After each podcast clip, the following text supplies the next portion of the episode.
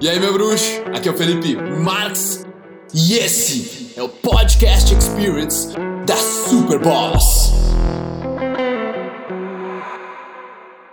Fala, meu bruxo. Dele Marx aqui, em Santiago, no Chile. Cara, aqui todo mundo, quando o sinal tá fechado pro pedestre, não atravessa. Mas não todo, todo, todo mundo. Né? Tem sempre uma outra pessoa que eles passam no vermelho, estão com pressa, beleza. No Brasil, cara, todo mundo passa, ninguém espera. Tipo, aqui, velho, é, é um negócio que falar que acontece no Japão também. Eu vim em Chicago, em outros países onde, velho, só vai se a lei de trânsito pro pedestre tá afirmando, velho, agora vai.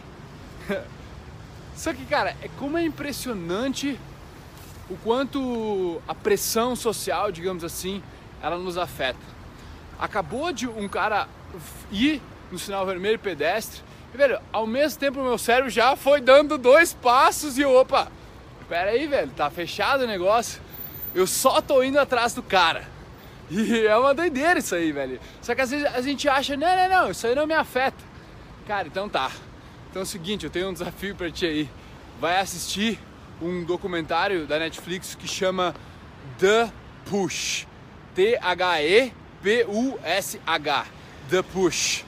Can we be manipulated through social pressure to commit murder? Welcome to the push.